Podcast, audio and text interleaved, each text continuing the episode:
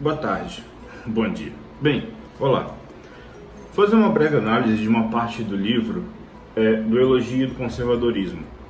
Esse livro é, ele, ele é um conjunto de artigos, de textos do João Camilo de Oliveira Torres, um filósofo conservador brasileiro.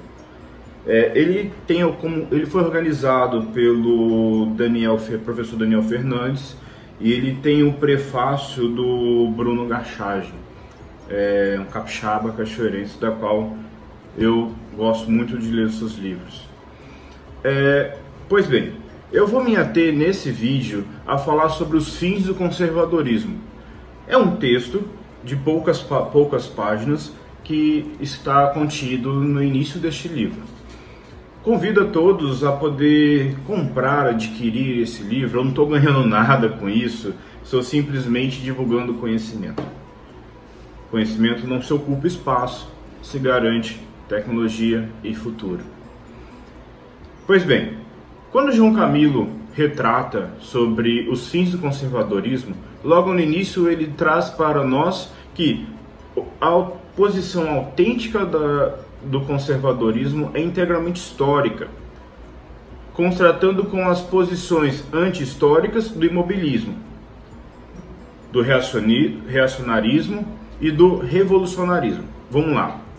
A gente vai colocar ponto a ponto o que são esses de forma bem minuciosa, bem, bem, bem, bem sucintas, o que são esses essas três características é, de uma pessoa que se acha e se considera um conservador, mas ela é um imobilista ou ela é um reacionário, ou ela é um revolucionário na causa própria. Portanto, o conservadorismo ela, ele tem posições claras ante essas três posições que se postura num futuro construído no vazio. Então, João Camilo é claro para nós ao dizer que essas três posições se postulam e se constrói não visando um, um futuro construído, um futuro para todas as gerações, mas um, um, um futuro construído no vazio, um vácuo, da qual não pretende nada chegar a lugar nenhum. De forma tão sucinta, tão clara, o imobilismo ele nega é, a transição e o progresso. Eu vou explicar mais para frente. O reacionarismo ele pretende negar o tempo e a irreversibilidade da história. O revolucionarismo também vou explicar mais para frente. O conservadorismo, como seu irmão, o progressismo, admite que a história é a continuidade e, portanto, ela é, portanto, ela é persistência. Com isso, João Camilo nos ensina que o tempo é a continuidade, como sabia Heráclito, inversibilidade, inver, irreversível, perdão. Não podemos volver, voltar ao passado e nem ressurgir o passado, é claro. Eu, um apaixonado da monarquia, um apaixonado do segundo reinado, Entendo que não conseguimos neste momento do Brasil, em 2018, da qual estou gravando esse vídeo, retornar ao segundo reinado, mas conseguimos trazer do segundo, do, do segundo reinado monárquico características importantes da qual privam o futuro para cuidar das próximas gerações. Enfim, voltando ao texto, e não fazendo muitas delongas, teoricamente a restauração da monarquia no Brasil é possível. João Camilo relata isso para nós.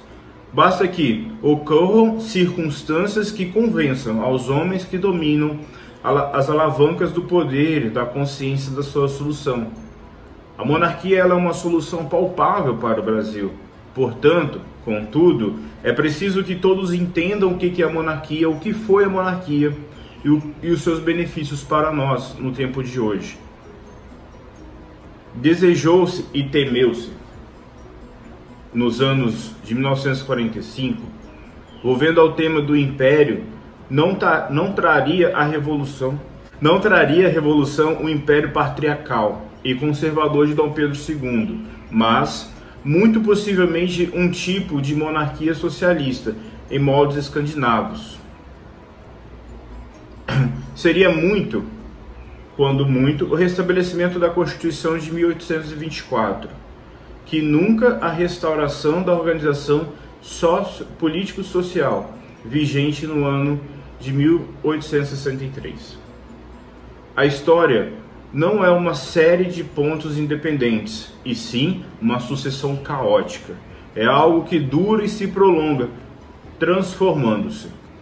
Hoje, nesse ano de, mil, de 2018, vemos um pleito eleitoral que foi árduo, foi doloroso para o país. E com a graça de Deus será muito prazeroso ver este governo da qual se forma. Vemos a história se moldando depois de anos de um governo e hoje vemos a história moldando e restaurando o país a partir do que aconteceu neste governo, com ações de um futuro governo e que várias, vários setores da sociedade brasileira e do mundo, vários outros países, já divergem a ponto de termos uma boa gera, boas gerações futuras. Portanto, como eu disse no início, o que é reacionarismo e o que é revolucionarismo, o que é imobilismo. Vamos tratar sobre esses três pontos nesse momento. João Camilo nos ensina o reacionarismo como tivemos um exemplo muito famoso e na desastrosa política de Carlos X, contratando com a sagacidade de Dom Luís XVIII, o reacionarismo pretende restabelecer o passado integralmente, ou pelo menos de modo a anular as conquistas essenciais da época moderna. Geralmente os autores condenam as transformações vulgo Revolução Francesa, e apelam para certas generalidades sonoras. Tentam, por vezes, fórmulas novas que replicam sociedades antigas. Não negamos a beleza da Idade Média, no cinema, por exemplo. Não estamos no século XX mais, não estamos no século XIX mais, não estamos em outros séculos passados. Estamos no século, 20, no século 21. Estamos com outros problemas. Portanto, o reacionarismo ele pretende continuar no passado, restabelecer o passado nos dias de hoje. O reacionarismo pretende trazer o passado e esquecer o presente e muito mais. Não se preocupam como isso irá acontecer e, e irá reestabelecer o futuro, como no futuro nós estaremos.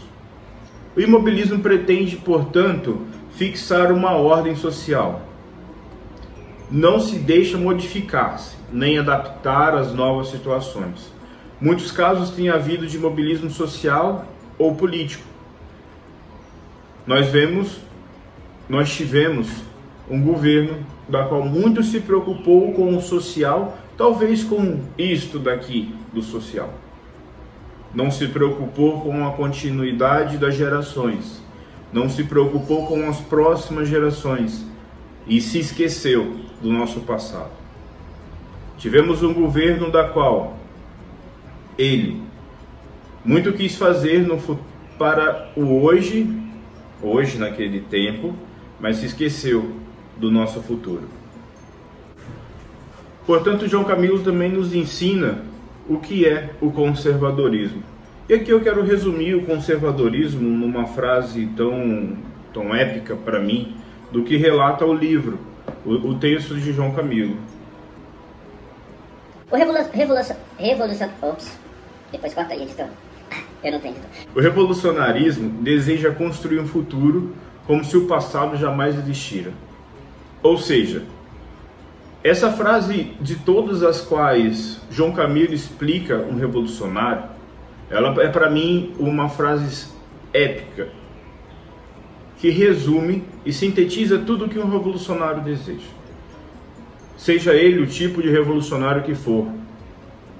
Este não deseja, portanto, se preocupar com o passado, olhar por passado com olhos críticos com uma crítica positiva ou negativa, seja o que você preferir, mas ele deseja simplesmente construir o futuro da forma da qual ele quer. Não... Se provou o passado ser construtivo, ser válido para o nosso país, para nossas futuras gerações, nem muito menos para a sociedade no âmbito mundial. Portanto, no âmago do significado do conservadorismo, não pretende uma política verdadeiramente conservadora se não existir, exigir que a história seja respeitada.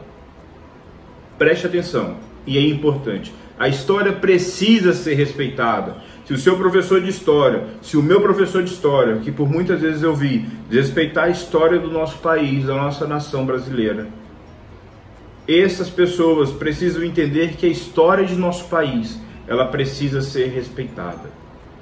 Porque se a gente não entender o passado, nós estamos destruindo o nosso futuro.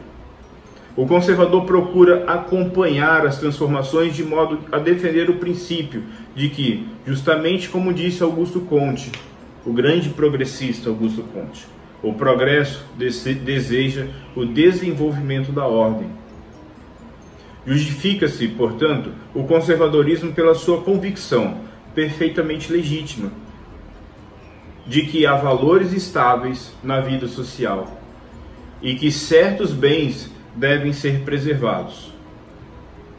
Portanto, meus caros, meus amigos, nós temos bens palpáveis, nós temos bens que tivemos um país glorioso, vitorioso em vários, várias questões do nosso nossa história.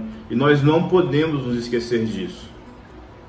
Nós não podemos nos esquecer disso e destruir o nosso futuro, o futuro de nossas gerações, o futuro de nossas de nossos filhos de nossos netos. João Camilo ainda detalha o que seria um reformista. O reformista, por definição, é um indivíduo que detesta a ordem vigente e vê na sua destruição um ideal elevado. O reformista, ele tem sempre o desejo de reformar tudo. Tudo para o reformista está errado. Tudo para o reformista não está certo e precisa ser reformado. É, é, essa pessoa deseja sempre o novo que vai ser na frente, nos futuros dias, o estragado. Entenda que o reformista ele vai querer reformar até o que ele reformou. É um ser estranho, ao meu ver. Portanto, um espírito conservador, ele possui a sua razão de ser. O que veio do passado existe e vale. Nós não podemos esquecer disso. E o que nós vamos construir no futuro tem que ter uma legítima ligação com o que está no nosso passado. Para que possamos conhecer toda a política verdadeiramente conservadora, não reacionária, não imobilista, não reformista, devemos ter em, mira, principalmente, que o conservadorismo não procura deter as reformas ou impedir as transformações, mas dar-lhes um tom moderado e tranquilo, acomodá-las às condições gerais da sociedade e naturalizá-las em suma. Nós conservadores entendemos que ao longo da história nós reconhecemos a nossa história, que ela é palpável, ela é rica, porém ao longo da nossa história nós tivemos problemas que nós precisamos corrigir. Por exemplo, ao longo desses últimos 13 anos, tivemos ações de um governo, ao longo desses últimos 20 anos, determinados governantes seja eles em nível municipal, governo ou até mesmo federal, governos federais, que prejudicaram a nossa nação. Nós entendemos que reformas vão precisar acontecer para poder sanar esses problemas e reconstruir o nosso país, relevar o nosso país a uma nação que é verdadeiramente respeitada por todos. Portanto, as reformas precisam acontecer. Tivemos nossos trabalhadores basicamente estragados e jogados na lama à mercê de, uma determinado, de um determinado dito de uma lei trabalhista.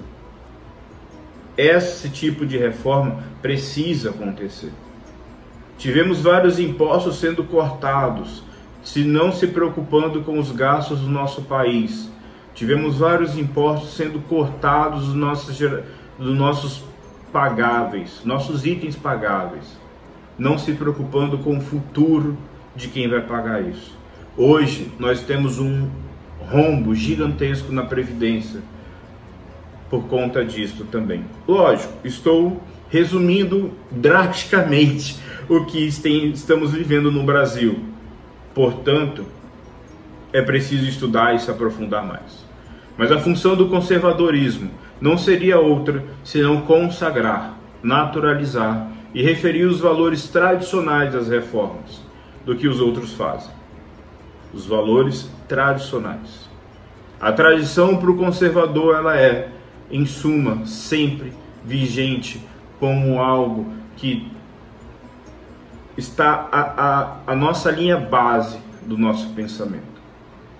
Não podemos nunca esquecer das nossas tradições, das nossas tradições primárias. E não do que essas tradições até foram transformadas do que pensamos ser. Não, a tradição agora é uma família que pode acontecer de várias formas. Não.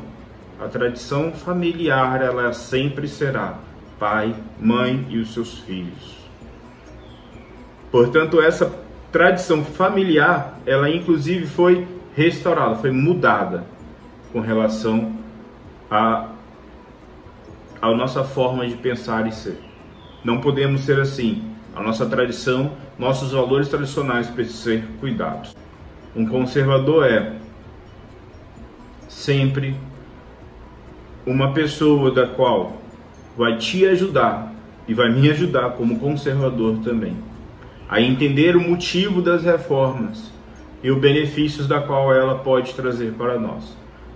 Entendo que tivemos várias reformas, ditas reformas, que não ajudaram a nossa sociedade.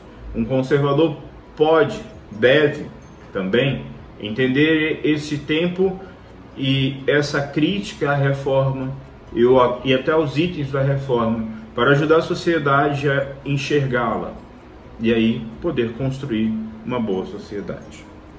Agradeço vocês, já estou me alongando demais ao vídeo, então até mais. Não deixem de ler um bom livro de nosso de nosso conservador